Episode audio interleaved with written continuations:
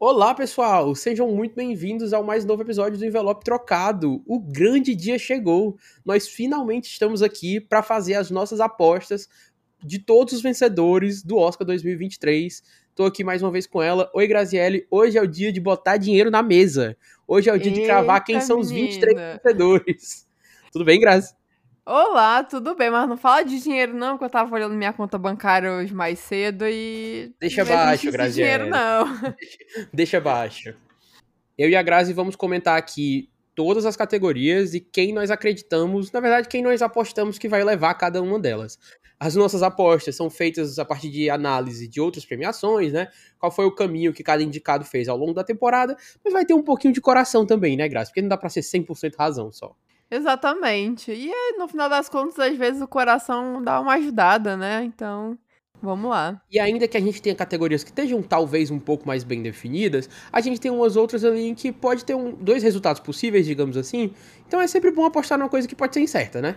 Sim, e eu acho, na verdade, que esse ano é, tá menos definido do que nas últimas temporadas, assim. É, e a gente tem categorias da- das mais consagradas, assim, né? Ator, atriz e tal, que tem uma boa dúvida e pode dar um pouco de emoção pra essa premiação. Que também acho que vai deixar mais empolgado, assim, assistindo, né? Não é tão legal quando você Sim. assiste a premiação e você já meio que sabe tudo que vai acontecer. Não, com certeza. De ter a torcida, né? De ficar na expectativa. É sempre bom. Né, surpresas são sempre bem-vindas e quando, não, quando a gente não tem certeza do que vai acontecer também sempre é ótimo. Mas a gente vai começar com uma colherzinha de chá, né, Graça? Vamos começar devagar pra gente ir aquecendo, depois a gente ficar mais ousado. Vamos começar com melhores efeitos visuais, que eu tenho certeza que é um consenso pra mim, pra você e pro mundo. Pra mim, Avatar, o Caminho da Água, vai levar essa categoria, sendo a única categoria que ele vai levar esse ano. É bem isso mesmo, não tem pra onde correr. A gente já comentou isso durante toda a temporada, que esse prêmio é de Avatar e ponto. Assim, não, não tem como dar outro, outro filme, não, aqui. Saindo de uma categoria que tá um pouco mais definida pra uma que talvez tenha uma competição, que é a categoria de melhor figurino. Eu pensei muito sobre essa categoria aqui, porque durante a temporada eu achei que seria o prêmio da Ruth Carter pra perder. Tipo, ela ganhou o Oscar de figurino com o primeiro Pantera Negra, ela faz um excelente trabalho no segundo. Como a gente já falou em outros episódios, um trabalho de construção dos povos, né, e com a chegada de Talocan e tal. Mas eu sinto que o filme perdeu muita força, assim, no geral, pro Oscar. E apesar de a Ruth ser consagrada, já ser vencedora e tal, eu vou apostar hoje que vai dar Elvis em melhor figurino. Concordo. Eu acho que por muito tempo a Ruth era realmente o principal nome dessa categoria, principalmente pelo histórico, né? Por ela já ter vencido com Pantera Negra, que foi um prêmio super merecido. E seria merecido se ela ganhasse de novo, porque ela faz um excelente trabalho. Mas Elvis tá ganhando muita força e meu voto aqui também é pra Elvis. Na categoria de melhor montagem, que a gente vem chamando a atenção ao longo da temporada, que é uma categoria importante, considerando que o filme queira estar presente melhor filme, etc e tal, mas que não necessariamente ganhar melhor montagem é um indicativo de que o filme vai ganhar melhor filme, a gente tem uma disputa interessante. Quero saber da Grazi primeiro. Grazi, quem que você vai apostar em melhor montagem? tudo em todo lugar ao mesmo tempo. E uhul. Assim, né? Eu, eu já tinha comentado que essa categoria, acho que ela tava muito voltada pra Top Gun, principalmente com esse pensamento de que normalmente quem ganha aqui não ganha o Oscar de melhor filme. Mas acho que principalmente depois do BAFTA, que foi uma premiação que não reconheceu é, tudo em todo lugar ao mesmo tempo, de um modo geral mas mesmo assim conseguiu reconhecer a montagem do filme. E além disso, é, o filme também ganhou no Sindicato dos Montadores. Então, assim, pra mim tá bem encaminhado pra tudo em todo lugar ao mesmo tempo levar esse prêmio e vários outros. Então, o meu voto hoje é pra ele. É, a gente já falou bastante sobre como a montagem é um elemento narrativo muito forte, né, em tudo, todo lugar ao mesmo tempo. Mas, Grazi, aqui eu vou soltar a sua mão pela primeira vez nesse podcast. Eita! E vou apostar em Top Gun, porque eu acho que eu vou, vou me manter com o pensamento conservador que você apontou aí, de que vai ganhar montagem aqui e talvez seja um dos poucos prêmios que vai levar, a gente fala mais disso depois, mas acho que em montagem vai dar Top Gun Maverick, a academia não deve ir de tudo em todo lugar ao mesmo tempo. Espero estar errado, porque eu, queria, eu quero que todo lugar mesmo tempo pensa. Mas sendo frio aqui no bolão, vou apostar em Top Gun. Passando para a categoria de melhor cabelo e maquiagem, essa eu acho que é uma relativamente fácil de prever também. Aí chega lá o dia e eu errei. Olha que não vai ser fácil não, porque tu vai escutar aqui o que eu vou votar e tu vai ficar, eita. Eita, a Grazi não vai votar em a baleia. Não mesmo. Mas eu acho que, mais uma vez, a academia vai seguir a rota conservadora e vai ser o prêmio de a baleia. Mas diga aí, Grazi, porque que Elvis vai levar? Então, é, eu acho que existe sim uma disputa, a baleia pode levar, mas hoje eu tô mais voltada para dar esse prêmio para Elvis. É, eu tô sentindo que Elvis vai ganhar uns prêmios importantes, assim. Eu acho que vai ganhar o de. Vai ganhar o de figurino, como eu comentei. E deve ganhar aqui também. E tem uma categoria mais pra cima aí que eu tô tentada a votar em Elvis também. Que a gente ainda vai comentar mais pra frente. Mas Elvis já vem ganhando alguns prêmios nessa categoria. É, ganhou esse prêmio no BAFTA, ganhou esse prêmio no sindicato também. Então, assim, eu acho que tá bem encaminhado pra, ir pra Elvis nessa categoria. E é a minha aposta hoje. Então vamos lá. Passando agora para a categoria de melhor fotografia. Aqui nessa categoria, Grazi, eu tô apostando na vitória de Nada de Novo no Front. Para mim também vai ser isso. A gente comentou, né, que essa era uma categoria para Top Gun levar e acabou nem sendo indicado, um grande crime. Mas aí, nesse momento, na competição que, que tá rolando agora, eu acho que realmente é pra nada de novo no front. Na categoria de melhor design de produção, eu vou deixar você falar, porque eu fiquei com a sensação de que essa é a categoria que você quer apostar em Elvis. É isso? Não é essa, não. É bem mais pra frente. É bem mais pra frente. Porque eu acho que aqui talvez a gente tenha uma disputa entre Elvis e Babilônia. Sim. E é, é complicado porque o Babilônia, apesar de que ele ter chamado a atenção na temporada nesse aspecto, eu acho que aqui, como a gente comentou lá na, na categoria de figurino, pode ser mais inclinado para Elvis por conta dessa força durante a temporada, né? O filme teve bem mais indicações e tal. É um trabalho que foi reconhecido, se eu não me engano, no sindicato então eu fico muito dividido. Talvez, possivelmente, sei lá, se Babilônia ganhar aqui, tem, tem trilha sonora também, né, que pode dar. Seria o único prêmio dele, então hoje eu tô mais inclinado a votar em Elvis, em design de produção. Não, eu acho que. Eu realmente acho que esse vai ser o único prêmio de Babilônia. E. Principalmente por ser uma a questão do, do cinema antigo, Hollywood antiga e tal. E ela, o trabalho de, de, de design é realmente muito bom no, no filme. Então eu acho que esse é o prêmio que tem mais cara para dar algum tipo de reconhecimento para Babilônia, sabe? Então a minha aposta fica, fica para ele. Na categoria de melhor som, tendo em vista lá aquele possível combozinho que às vezes rola com montagem, né? Quem ganha som ganha montagem. É, e eu apostei em Top Gun em montagem. Acho que Top Gun Maverick vai levar melhor som aqui e aposto nele hoje. Eu espero muito que isso aconteça. Também vou apostar em Top Gun. É, eu sinto que existe ali uma disputa com Nada de Novo no Front, que inclusive ganhou no BAFTA, né? Mas aqui eu acho que. É. Assim, pensando só na lógica, eu não consigo ah, ver uma diferença tão grande entre os dois. Então aqui eu vou empurrar um pouquinho com o coração e, e dar esse prêmio pra Top Gun. É, eu acho que, tipo assim, chegando no dia e nada de novo no front vencendo, não seria exatamente uma surpresa. Porque Sim. eu acho que ele tá ali, né, no páreo. Mas acredito que vai dar Top Gun ainda. Na categoria de melhor canção original, eu sei que a gente tem um consenso, porque nós dois vamos ficar muito tristes se Nato Nato não for a vencedora, e essa é a nossa aposta, né? Não, não tem como ir pra nenhum outro. A Lady Gaga nem vai pro Oscar. Na verdade, parece que ela vai, ela só não vai cantar. Vai fazer o que lá então? Oh, Estar Deus. lá como indicada. Ai, as coisas que a gente precisa ouvir, né? Pelo amor de Deus. Mas sim, eu acho que realmente aqui tá hora. No começo até tinha uma disputa e tal. Mas Nato Nato cresceu de uma forma que não, não tem como outra música ganhar.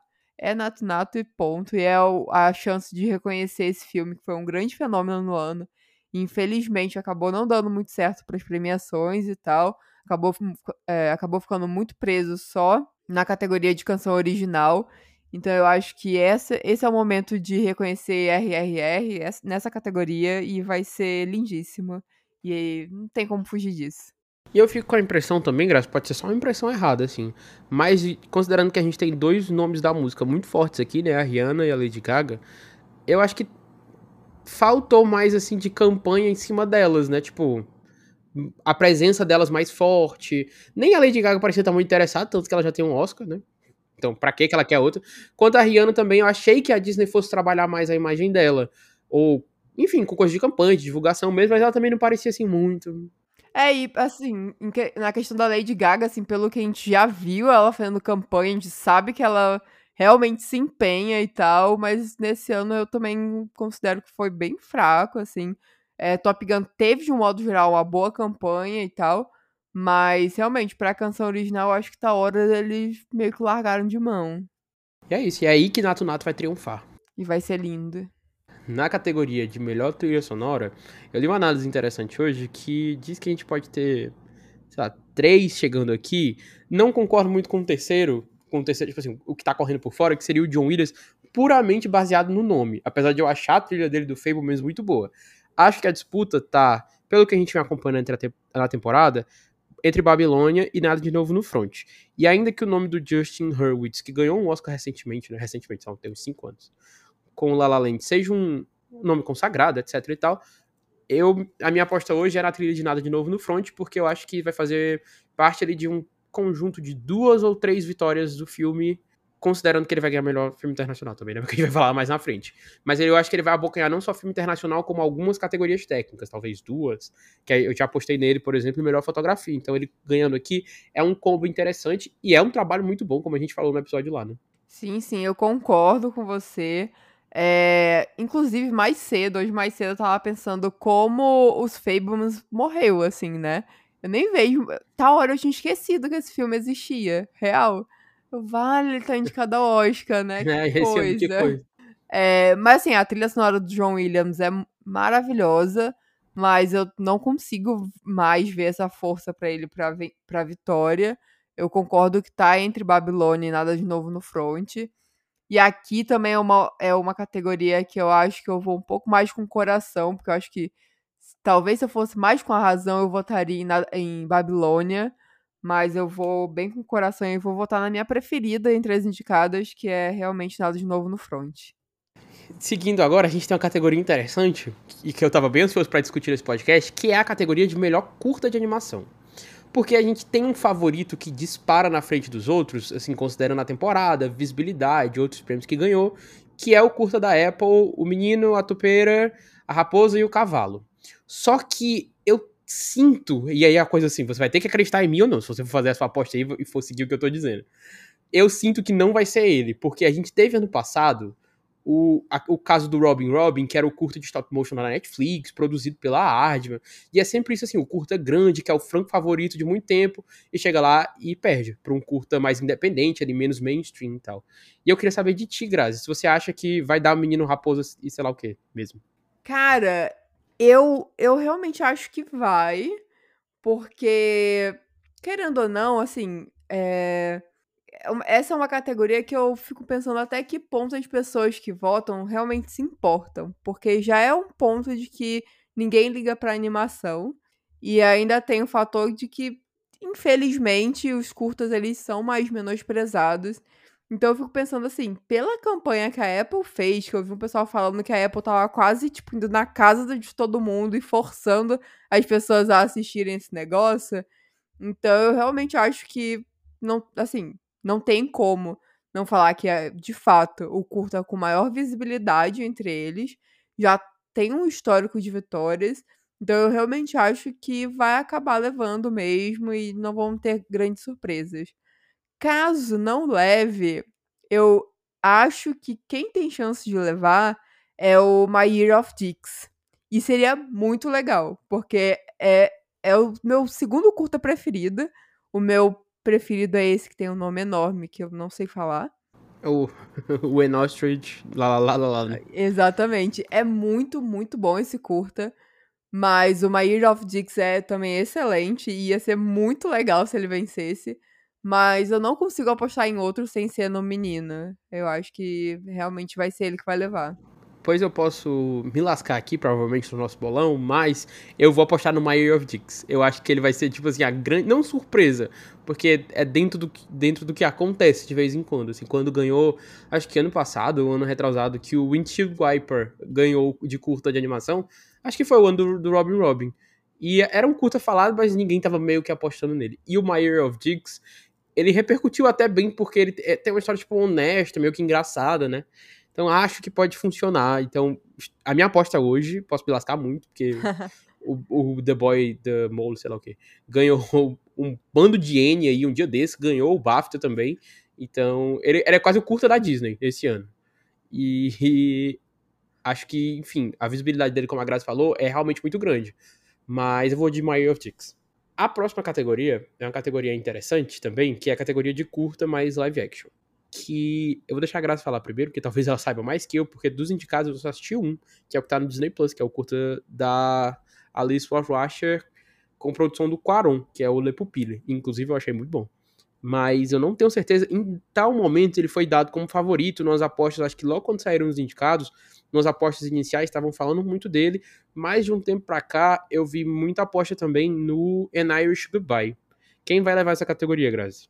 É, então, realmente, eu acho que virou uma disputa, que eu acho que no começo é, o nome do Quaron e da Disney tava levando o Le Pupille como o grande favorito. E hoje eu não consigo apostar em Le Pupille. Eu tô mais inclinada a apostar no Irish Goodbye mesmo.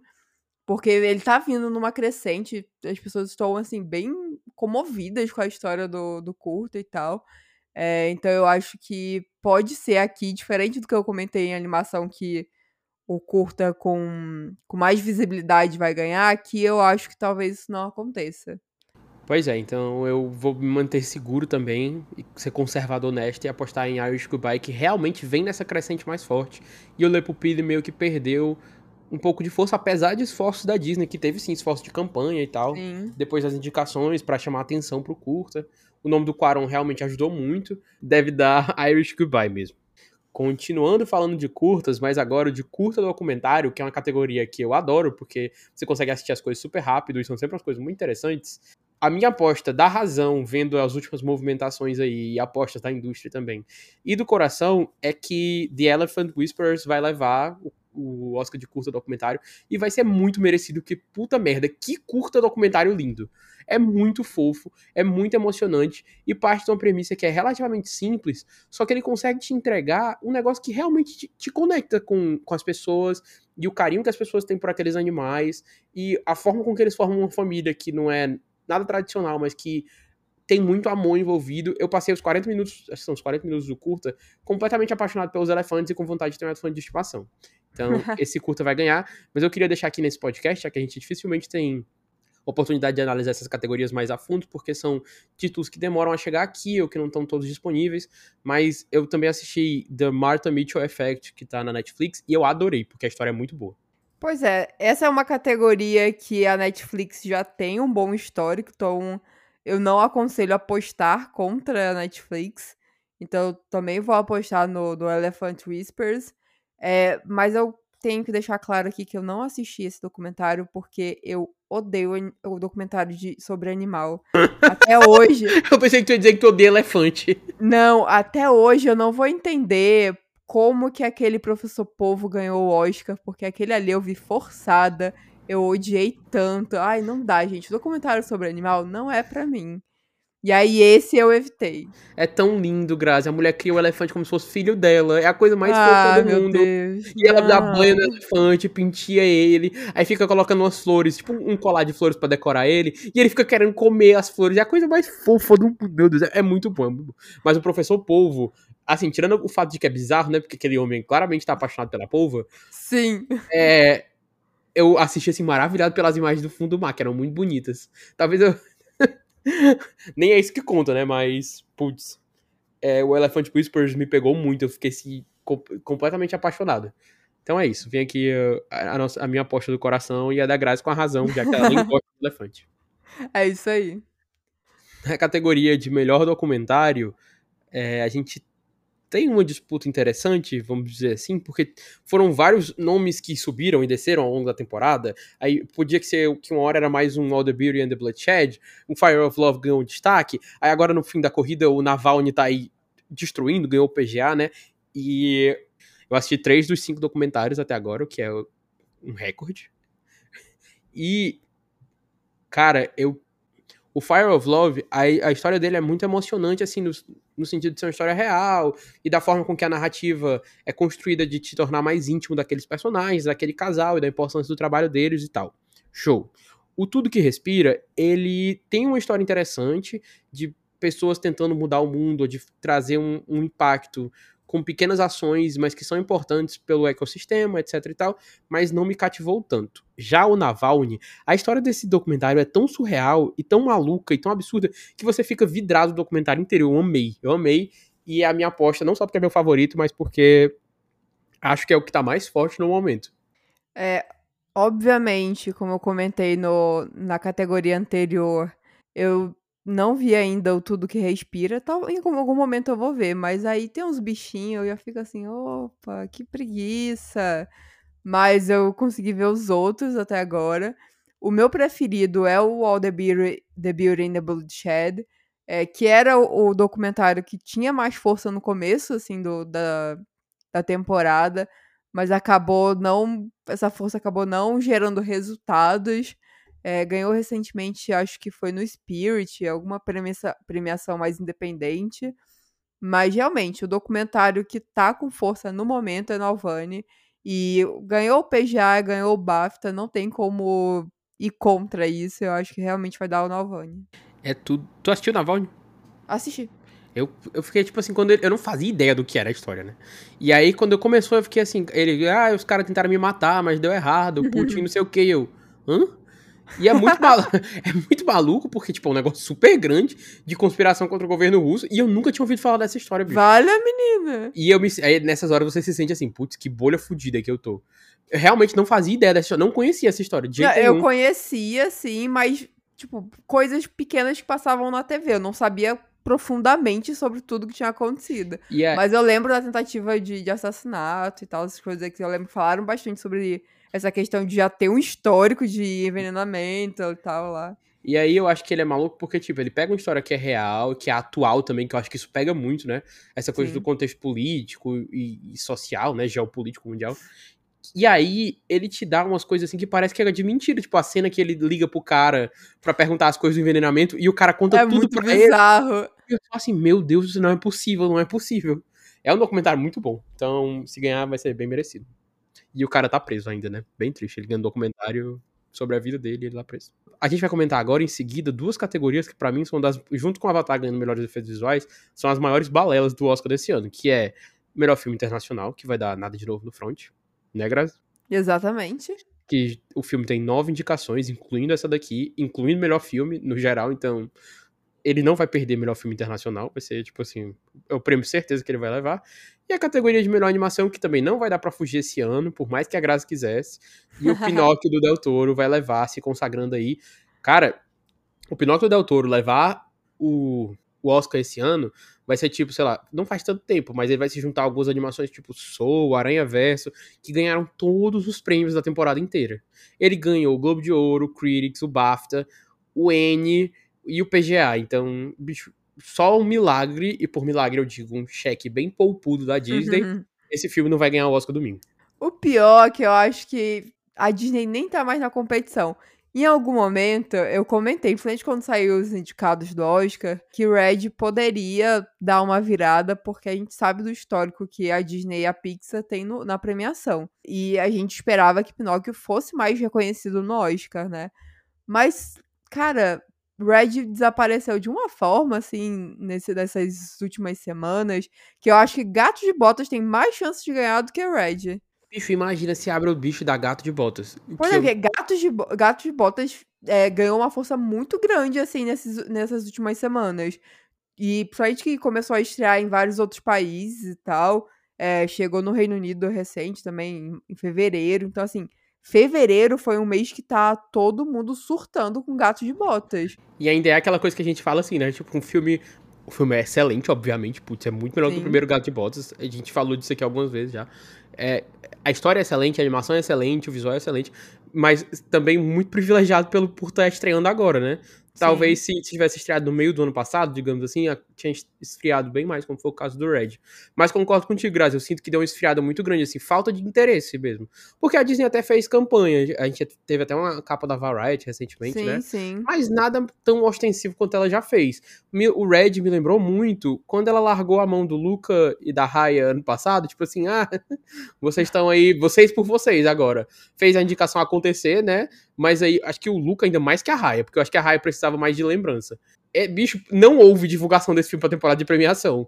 Que o Red agora ficou bem apagadinho mesmo. Acho que eles meio que aceitaram. É, eu vi umas coisas perdidas, assim, como tu disse mesmo. Até algumas coisas que a Domi tava é, postando e falando sobre. Ela deu várias entrevistas recentes e tal. Mas não, não, não é, não tem um impacto mais, sabe? Eu acho que perdeu o momento. Muito bom nessa polêmica aí de atrizes comentando coisas no Instagram, quando a votação tá aberta, né?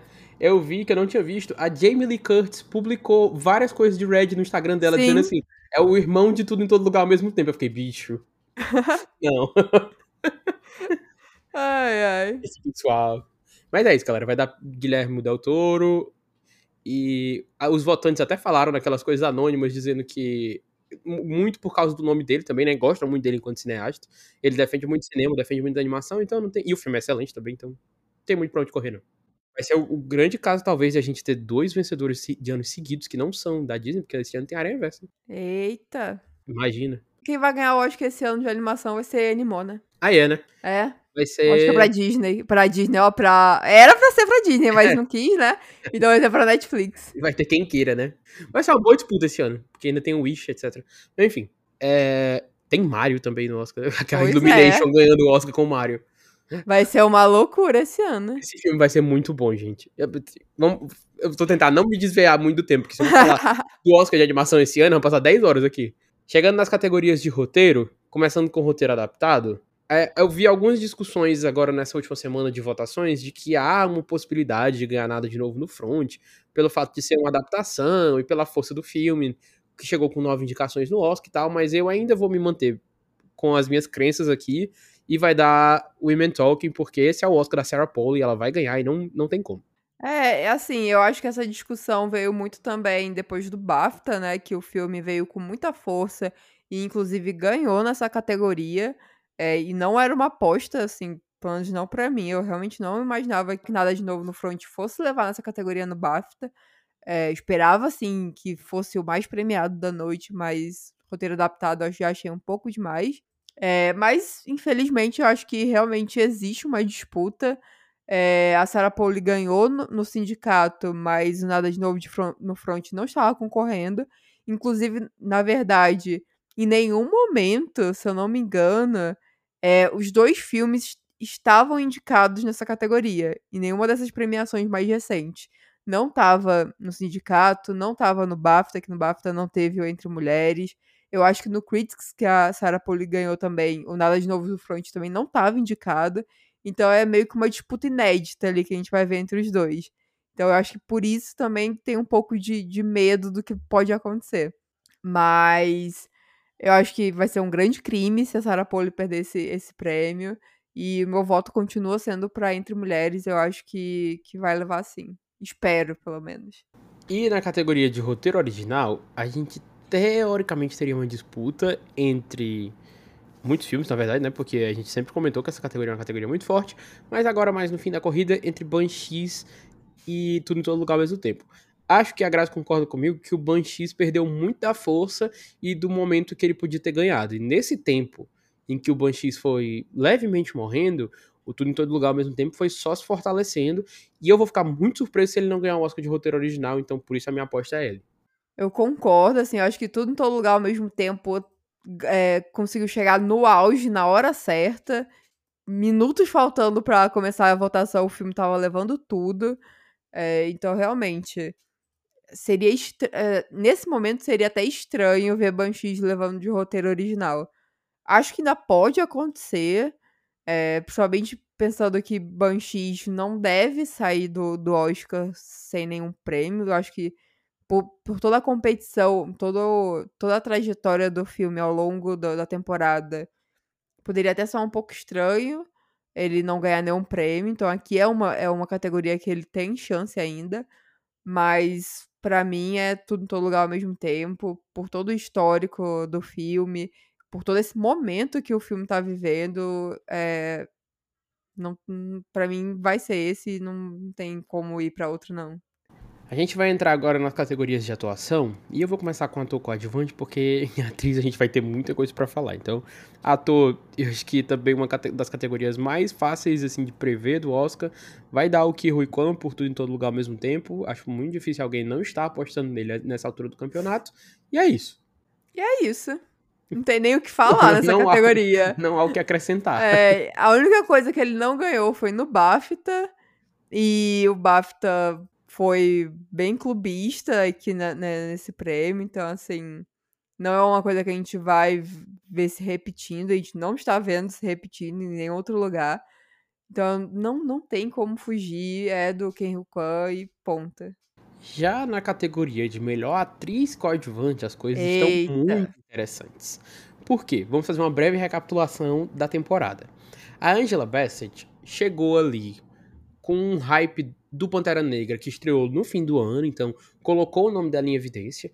Como a gente já falou aqui, ela é a melhor coisa do filme. E quando a temporada começou com as, com as premiações televisionadas, primeiro o Globo de Ouro e o Critics, ela ganhou as duas, se fortaleceu bastante, e em tal momento, tipo assim, está certo que o Oscar vai ser da Angela Bassett. Ela tá aqui mesmo. Isso, isso foi um sentimento geral. Mesmo a gente já tendo comentado aqui também que não necessariamente Globo de Ouro e Critics são premiações que indicam coisas para o Oscar, porque são corpos de votantes completamente diferentes, são instituições diferentes, então uma vitória lá não significa uma vitória lá no Oscar, mas que eles fortalecem as candidaturas porque dão mais evidência, isso é fato. E aí chegou o BAFTA e deu a Carrie Condon, que era entendível, assim como o Barry Keoghan ganhou o BAFTA de ator coadjuvante, e isso não vai diminuir a vitória do Huy Quan, ele vai ganhar o Oscar, a Carrie Condon ganhar lá no BAFTA era entendível, um, uma premiação britânica, premiando um filme britânico, a atuação dela é realmente muito boa, então Ok, tudo dentro do esperado. Mas aí, quando a gente chega no SEG recentemente, prêmio do Sindicato dos Atores, e o SEG escolhe Jamie Lee Curtis, ele jogou uma bomba no meio dessa categoria e qualquer uma das três pode vencer domingo. A Angela Bassett pode vencer porque ela se fortaleceu ali num dado momento da corrida, chamou a atenção para ela. E é um nome querido, então eles podem seguir essa narrativa de premiar a trajetória. Ao mesmo tempo, que essa narrativa pode ser aplicada para Jamie Lee Curtis, uma atriz veterana muito celebrada, muito famosa, muito bem querida, como os próprios atores mostraram dando prêmio para ela, nunca indicada ao Oscar, tendo aqui a primeira oportunidade de ser reconhecida, ou a gente pode seguir uma outra rota, que é uma rota mais técnica, que é de dar o prêmio para Carrie Condon, porque ela venceu o BAFTA e geralmente em anos em que a categoria está mais complicada de prever, a atriz do BAFTA que levou o BAFTA acabou se sobressaindo e a gente tem um histórico muito forte, que eu não vou lembrar exatamente quantos agora, mas sei lá, nos últimos quase oito anos, se eu não estou enganado, a categoria de atriz coadjuvante vai para uma atriz que o filme dela só ganhou aquilo. Foi o único prêmio do filme, foi a categoria de atriz coadjuvante. E essa pode ser a situação de Banshees. Ao mesmo tempo que também pode ser a de Pantera Negra com a Angela Bassett. Então, é muito difícil. E essa categoria aqui vai definir um monte de bolão. Grazi, você vai seguir que caminho aí para fazer a sua aposta? Ah, eu amo que tu falou exatamente tudo que eu ia falar, não preciso me repetir, mas essa categoria aqui realmente pode ir para vários lados. Eu acho, eu quero acreditar que a situação da Jamie Lee Curtis foi um grande surto do SEG. Realmente ali a panelinha dos atores, vão premiar nossa amiga, é isso, uhul. Mas realmente jogou uma bomba. Tanto que quando a gente fez o nosso episódio sobre o BAFTA, eu falei, a vitória da Kerry Condon não vai atrapalhar a, a, a Angela Bassett. Porque ela ainda tem o SEG ali para ganhar, e ela tava levando tudo antes disso, ela com certeza vai levar o Oscar. Ela perdeu o SEG, acabou, assim. Eu acho que deu uma balançada de uma forma que eu não sei se ela consegue se reestruturar. Então, por isso, o meu voto hoje é da Carrie Condon, e eu acho que é, eu realmente estou apostando forte que isso vai acontecer. É, inclusive, essa bagunça fez com que eu mudasse o meu voto em roteiro original, porque eu achava que ia ser a única categoria que Banshees ia levar. Então eu tava mantendo o Banshees ali. Mas a partir do momento que tudo em todo lugar ao mesmo tempo começou a ganhar muito mais força do que já tinha antes, e olha que já tinha muita força, é, e a gente teve essa grande bagunça nessa categoria, aí eu minha cabeça foi para esses lados e eu acabei reorganizando meus votos. E aí foquei em tudo em todo lugar ao mesmo tempo em roteiro original, que eu acho que realmente vai acontecer. E aqui eu, hoje eu voto na Carrie Condon. Grazi, eu vou acompanhar você e vou de Carrie Condon também, porque eu acho que a vitória dela no BAFTA consolida ela mais forte, um pouco mais forte que a Jamie Lee Curtis, que realmente, como você falou, pode ter sido só uma coisa ali do sindicato, dos colegas que gostam muito dela e tal. E o BAFTA, considerando essa, é, essa proximidade entre os votantes, né? Votantes do BAFTA votam no Oscar e vice-versa. Então eu acho que a Carrie tá mais bem posicionada nesse sentido. Não ficaria surpreso se a Jamie Lee Curtis levasse na hora, considerando o hype de tudo em todo lugar ao mesmo tempo, a forma com que ela tá fazendo campanha, né? Basicamente dizendo que quer o Oscar, o que eu não julgo de forma alguma. Deixa ela fazer o que ela quiser, né? E mas eu acho que a Carrie Condon vai levar aqui, e talvez muita gente vendo ela levando encare isso como surpresa, mas é algo que está se desenhando e que está dentro do mundo das possibilidades, né? Mais uma vez, o trabalho da Carrie Condon em Banshees é primoroso, então vai ser um puta merecido se ela ganhar. É assim, o, se a Lee Curtis ganhar, não vai ser totalmente surpresa, mas eu vou ficar chocada que isso realmente aconteceu, porque não, é gente. Quando a gente pensa na temporada como um todo, a gente lembra que lá no começo a gente falava de algumas premiações da crítica, outras premiações assim que estavam botando o nome dela lá, e parecia certo exagero, né? Tipo, o trabalho ela tá bem no filme, tá. Jamie, Lee Curtis é uma puta atriz, sim. Mas, bicho, ela não, né, não é nem a melhor coadjuvante do filme, como a gente tá sempre Exatamente. falando aqui, né? Tipo, a Stephanie Su se destaca muito mais. E aí parecia que era mais uma coisa pelo nome dela. Agora a gente chega num momento em que ela pode ganhar o Oscar, bicho. Deu um 360. Mas, é, eu acho que se isso acontecer é muito assim, realmente, o nome dela ajuda muito. E também toda essa campanha que ela tá fazendo, assim, sabe? Que ela tá realmente jogando muito forte pra conseguir esse prêmio. Então, pode acontecer. Mas eu realmente acho que. Eu quero acreditar que existe a chance mas que a disputa tá mais focada na Angela Bassett e na Carrie Condon. Até porque, querendo ou não, é, eu espero que pessoas votem também na Stephanie Su, caso queiram é, valorizar uma atriz coadjuvante do filme. Porque, pelo amor de Deus, a Stephanie, a Stephanie Su é a melhor das cinco aqui para mim. Mas. Então, eu espero que ainda exista algum tipo de divisão de votos que pode prejudicar a Jamie Lee Curtis. Mas, sei lá, acho que, literalmente qualquer coisa pode acontecer aqui. Vamos lá então para a categoria de melhor ator, Graziele. Que é uma categoria que parece estar muito entre o Austin Butler e o Brendan Fraser. Eu não tinha assistido a baleia ainda, e achava que o Brandon Fraser tinha ali a dianteira por essa coisa da performance que mexe com o emocional das pessoas, né? Um personagem ali mais voltado pro drama e daquela coisa de fazer as pessoas se emocionarem e tal. Mas eu odiei tanto a baleia que eu tô até com raiva de apostar nele. É, então, quando eu falei mais cedo que eu ia apostar em alguma coisa mais mais pra frente de Elvis, era bem aqui. Eu acho que Elvis vem ganhando uma força muito grande aqui nessa categoria. É, ganhou no BAFTA, ganhou. Onde mais ganhou? Não lembro mais. Ganhou no Globo de Ouro. Então, assim, eu acho que o Austin Butler vem construindo uma boa trajetória para levar esse Oscar.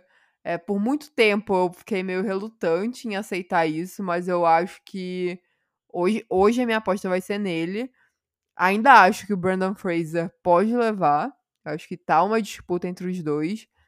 Mas Cara, eu. Assim, né? Porque a baleia, como tu disse, tu odiou o filme, e eu acho que a baleia, querendo ou não, é um filme que tá ali em volta de certas polêmicas. Apesar disso, eu não vi tanto é, as polêmicas é, relacionadas ao filme atrapalharem tanto o Brandon Fraser, porque no geral eu vejo as pessoas ainda é, elogiando muito a performance dele e aclamando o trabalho dele e querendo que ele ganhe prêmios em relação a isso. Mas mesmo assim, eu acho que Elvis está num, numa trajetória mais forte. E isso pode ser. pode fazer a diferença na hora final. Eu realmente Voto no Austin Butler nesse momento. É, ficou muito pegado para mim, assim, porque. E eu, eu, vou usar esse, esse espaço para poder falar isso, já que a gente não tem episódio sobre a baleia. Mas, assim, eu tive muito problema com esse filme porque é muito ruim. Assim, a construção da história é ruim, o roteiro do filme é ruim. E o pior que isso é que ele quer mostrar aquele personagem que é grotesco, mas querendo mostrar ele como humanizando o personagem, né? E mostrando os problemas que ele passou, contando a história dele. E é tipo, só que, tipo, o filme não faz questão nenhuma, nem o filme, nem a direção, de humanizarem a pessoa. A humanização fica totalmente por conta da atuação do Brandon Fraser.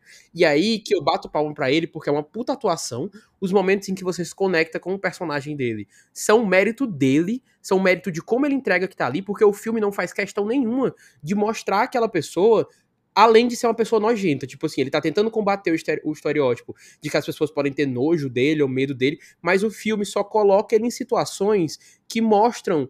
Olha aqui como esse personagem é nojento, olha aqui como ele é grotesco, meu Deus, como foi que uma pessoa chega nessa situação. É uma exploração tão gratuita daquele corpo e daquela representação que em toda cena, ou é um personagem distratando ele, ou é ele sendo assim, ah não, eu sou a pior pessoa do mundo mesmo, tenham pena de mim. O roteiro quase fala isso. E não vai de lugar nenhum para lugar nenhum, porque as discussões que ele propõe são vazias, porque são muito rasas, eles não se aprofundam, sei lá, na questão religiosa, que é uma temática muito forte aqui no filme, não tem um aprofundamento tão forte sobre isso. Talvez o, o clímax lá seja quando vai se aproximando mais do clímax, na verdade, seja uma coisa que ele quer fazer muito ali, um, um, paralelo sobre a relação da igreja, né, e as pessoas homossexuais, mas não chega em lugar nenhum, e o filme só coloca o personagem em situações que é para você ter uma, sei lá, uma pena exagerada dele, ou de você se compadecer da situação, mas nada passa da exploração, tipo, ele não trata o personagem, o diretor não trata o personagem como personagem, como ser humano. Ele trata como uma coisa, que é justamente o que o filme está tentando evitar que ele seja transformado. Mas só quem faz isso, eu tendo um rant aqui de 5 minutos sobre a baleia. mas é porque eu achava que ia gostar desse filme, e eu achava, tipo assim, a atuação dele sendo tão aclamada, eu sei que o filme foi meio divisivo e tal mas eu não esperava que eles fossem tratar com tanto descuido a representação desse personagem. É um negócio assim, é, é, sei lá, absurdo. Então eu fico muito, muito dividido assim de cravar que o Brandon Fraser vai levar, porque é uma atuação muito boa, talvez a melhor atuação da carreira dele, e os méritos do filme se devem a ele. Mas até que ponto o fato do filme ser divisivo, porque eu sei que ele foi divisivo, não vai privilegiar o Austin Butler, pelo, pelo, tipo assim, porque foi uma pessoa que todo mundo amou, né? Foi um filme que todo mundo uhum. amou. Um filme muito abraçado. Então, nesse cenário de muitas indicações pro Elvis, o Elvis vai levar outras coisas, é um filme querido pela academia. Eu acho que o Austin Butler tem ali um pezinho na frente do Brandon Fraser e eu vou apostar nele também. É, eu queria, tipo, eu não, não assisti o filme, eu acho que provavelmente eu não vou assistir, porque eu tenho certeza que ele vai me incomodar pelas coisas que eu já vi desse filme. Cara, tem tudo para ser realmente uma representação muito problemática.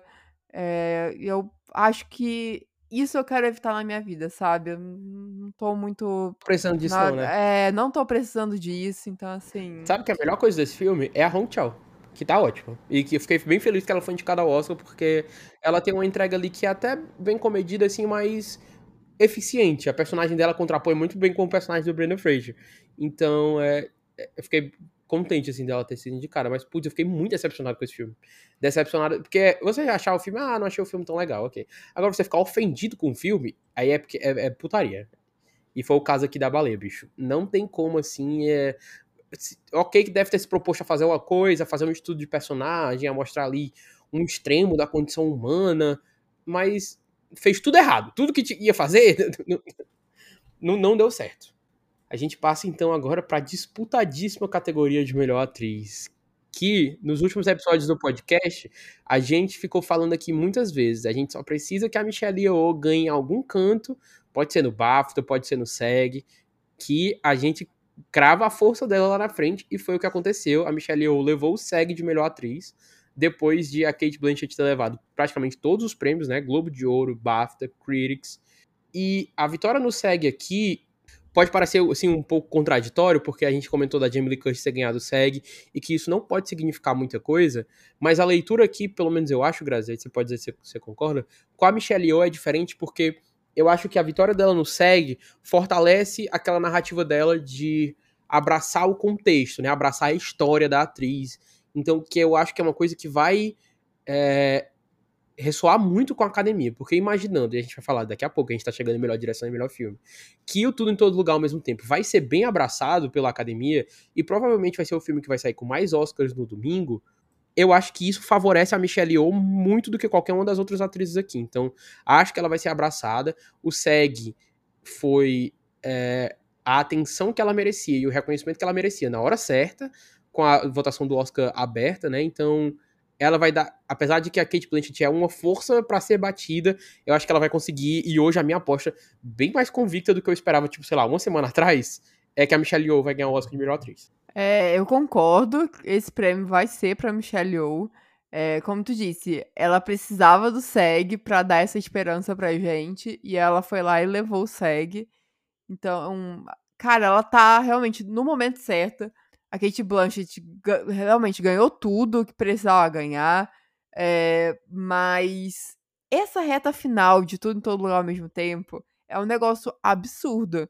Começou. O filme sempre teve força de um modo geral, mas eu acho que nessas últimas semanas, é, os prêmios que eles ganharam ganhou PGA, DGA, SEG, fez história no SEG, fez história no, no Spirit também. Então, assim, é o momento certo, eles conseguiram a força certa no momento certo, e não tem como achar que esse filme não vai sair sendo o mais premiado da noite. Com certeza é isso que vai acontecer. E para completar essa noite, a gente vai ter esse prêmio para Michelle Yeoh, assim espero. É, eu tava até olhando algumas estatísticas hoje cedo, e aí eu descobri que a Kate Blanchett já viveu uma situação muito parecida com essa que ela está vivendo agora, que é perder o Oscar é, que em, no, em 99, quando ela tava no filme Elizabeth, ela ganhou o Globo de Ouro, o Critics e o BAFTA, perdeu o SEG e aí perdeu o Oscar logo em seguida. Inclusive, essa é a única vez que isso aconteceu na categoria de melhor atriz. Então, assim, né? Vai se repetir com a mesma pessoa e vai ser muito engraçado. Mas, para além disso, Normalmente, a nesses últimos anos, a categoria de melhor atriz, ela tá meio caótica, assim, também, né? Eu acho que é uma categoria que, que pode ter surpresas, assim. Então, eu realmente acho que a gente não deve ficar no óbvio. E realmente, é, como eu disse, era o momento certo pra Michelle Yeoh ganhar essa força que ela ganhou. Vem, esse prêmio vem. Eu, eu tô acreditando. Tá aqui no meu coração. Meu coração tá falando. Eu tava tentando puxar de memória aqui as últimas vencedoras de melhor atriz. A gente teve a Jessica Chastain ano passado, né? É, que ela, ela virou mais certeza na, no final, né, da, uhum. da reta, porque se falava muito da Kristen Stewart, que tava ganhando tudo até certo ponto. E aí, quando chegou nas premiações televisionadas, ela deu uma freada. É, não estar no SEG foi um problema que a até certo momento a gente falou, vale, será que ela não vai chegar no Oscar? Mas ela acabou, felizmente, sendo indicada. Mas a, a, a Jéssica ganhou força realmente na reta final, ali com o BAFTA, SEG e tal, aí que realmente se formou o nome dela. É, uma que eu lembro que foi uma grande surpresa foi a Olivia Colman também, pela favorita, uhum. que ganhou no BAFTA e tal, mas antes disso a Glenn Close estava levando tudo e, e, tá, todo mundo tinha certeza que a Glenn Close finalmente ia ganhar o Oscar dela e não aconteceu.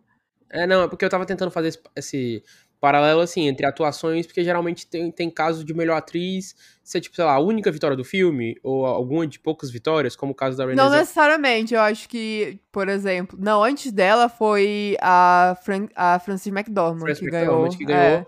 e o, o Nomadland foi lá e ganhou o melhor filme. Exatamente. Mas, assim, acho que o filme tá ali no melhor filme, que era isso que eu queria comentar. Vencendo ou não, como é o caso da Emma Stone com La La Land também, né, que venceu por dois segundos. o filme tá em melhor filme, tá ali entre os favoritos, ajuda muito, né, na, na, nas categorias de atuação. Sim, sim. E eu acho que quando tem uma disputa grande, assim, é, como a gente tá vendo aqui, porque eu acho que essa realmente é uma. se tornou uma grande disputa e vai ser um grande momento na hora, porque é, por mais que a gente esteja aqui falando que a Michelle Yeoh vai ganhar, não tem como ter certeza de que realmente isso vai acontecer. Eu acho que a gente, a gente realmente só vai ter certeza quando abrir o envelope lá e falar o nome de uma das duas. É, então, acho que por estar essa disputa tão forte, eu acho que o fato de tudo em todo lugar ao mesmo tempo tá com essa força maior é, vai ajudar a alavancar ainda mais a, essa vitória da Michelle Yeoh. Pois é isso, então. Vamos chegando nas nossas duas últimas categorias, que é a categoria de melhor direção e de melhor filme. Melhor direção, Grazi. Acho que você vai apostar a mesma coisa que eu. Depois de uma temporada assim, será que vai pro Banshees? Será que o Spielberg vai ter força com o Fablemans? E aí eles foram morrendo devagarzinho e o Tudo em Todo Lugar ao mesmo tempo foi só crescendo. Foi o filme que venceu no DGA, né, o prêmio do Sindicato dos Diretores, então é muito difícil apostar contra os Daniels nessa categoria. É, não, não tem como apostar contra ele, contra eles. O Steven Spielberg perdeu muita força. É, o Martin eu não consigo ver ganhando de jeito nenhum nessa categoria. É, eu acho que se por acaso o Berger tivesse indicado aí, o diretor de Nada de Novo no Front, é, a gente poderia talvez ter algum, algum tipo de surpresa com uma vitória dele. Mas entre os indicados, eu só consigo ver os Daniels levando e vai ser isso. E é isso também acho que é a lógica que a gente leva para a última categoria da noite, eu espero, né? E daqui do nosso bolão, que é a categoria de melhor filme, Grazi. Quem é que vai bater tudo em todo lugar ao mesmo tempo? Top Gun? Ninguém. Só que, spoiler, acho que não. Não pelo que vem se desenhando ao longo da temporada, por tudo que veio acontecendo nas últimas semanas, é o Oscar de tudo em todo lugar ao mesmo tempo, é a consagração aí da A24. E, bicho, para esse filme perder no Oscar domingo, vai ter que acontecer alguma coisa muito bizarra. Não, é, eu acho que realmente a gente chegou num ponto que não existe disputa. É, aí, por muito tempo a gente ficou falando de três nomes ali com tudo em todo lugar, Banshees e os Fablemans. Aí os Fablemans foi o primeiro a morrer. Aí o Banshees não conseguiu ganhar nem no BAFTA. O que ele vai fazer no Oscar? Nada. E aí, por algum momento, existiu essa dúvida. Ah, mas será que o, o Tudo em Todo Lugar ao mesmo tempo vai conseguir ganhar esse, esse Oscar sabendo de como funciona a votação dessa categoria? Aí veio o PJ e falou assim: sim, ele vai conseguir. E olha aqui, eu estou provando aqui que é possível.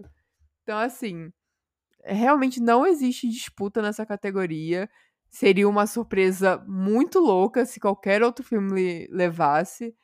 E não tem como apostar em outro sem ser todo em todo lugar ao mesmo tempo. Eu vi, um, acho que o Deadline, se eu não estou enganado, está apostando na vitória de Nada de Novo no Front, o melhor filme. Mas a essa altura, para mim, parece mais birra em aceitar que o Tudo em Todo Lugar ao mesmo tempo vai ganhar do que alguma coisa de ameaça, assim.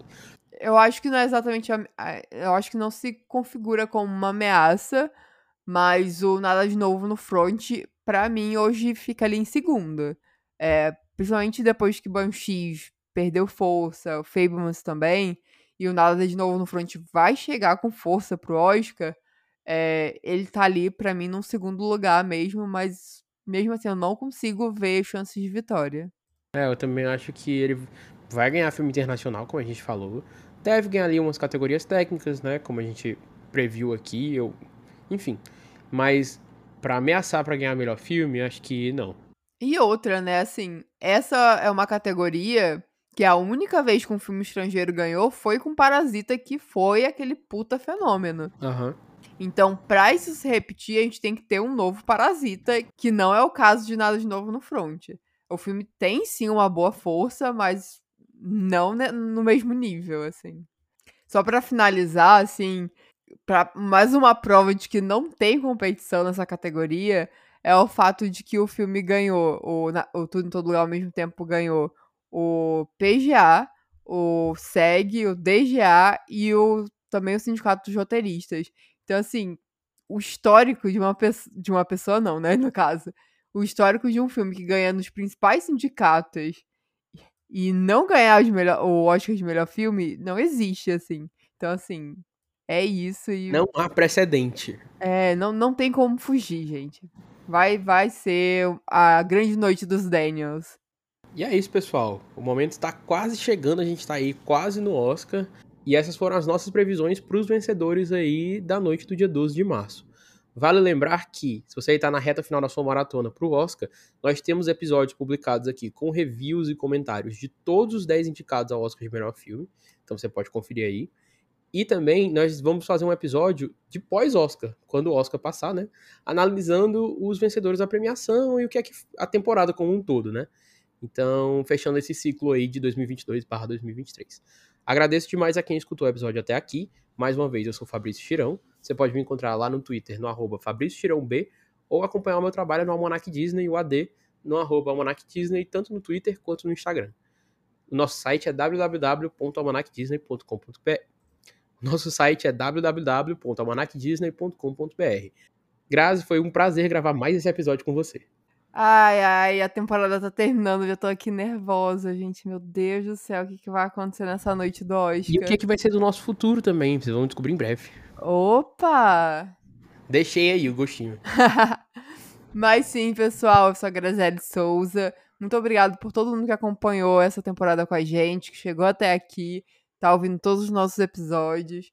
É, é muito massa poder falar sobre a temporada de premiações, falar sobre esses filmes. E é muito massa ter vocês aqui com a gente. Então, muito obrigada. E vocês podem me acompanhar nas redes sociais no arroba GraziRich. Além disso, vocês também podem acompanhar, acompanhar meu trabalho lá no Lesbiaut, no lesbiaut.com.br e nas nossas redes sociais, o arroba lesbiaut_br. E lá a gente também tem um podcast que eu apresento, que é o Lesbicast, que tá voltando por agora. Então, bora lá escutar também. E é isso. Até o próximo episódio que vai ser para falar o que diabos aconteceu no Oscar. E além disso, não esqueçam também de seguir o Envelope Trocado nas redes sociais, no arroba Envelope Trocado. Lá a gente sempre solta os episódios quando sai. E também vocês podem conversar com a gente por lá, mandar uma mensagem, trocar uma ideia, falar o que vocês acham que vai acontecer na premiação e tal. Então vamos trocar uma ideia por lá também. E é isso, pessoal. Nos vemos depois do Oscar. Obrigado por escutarem o episódio. Tchau, tchau. Tchau, tchau.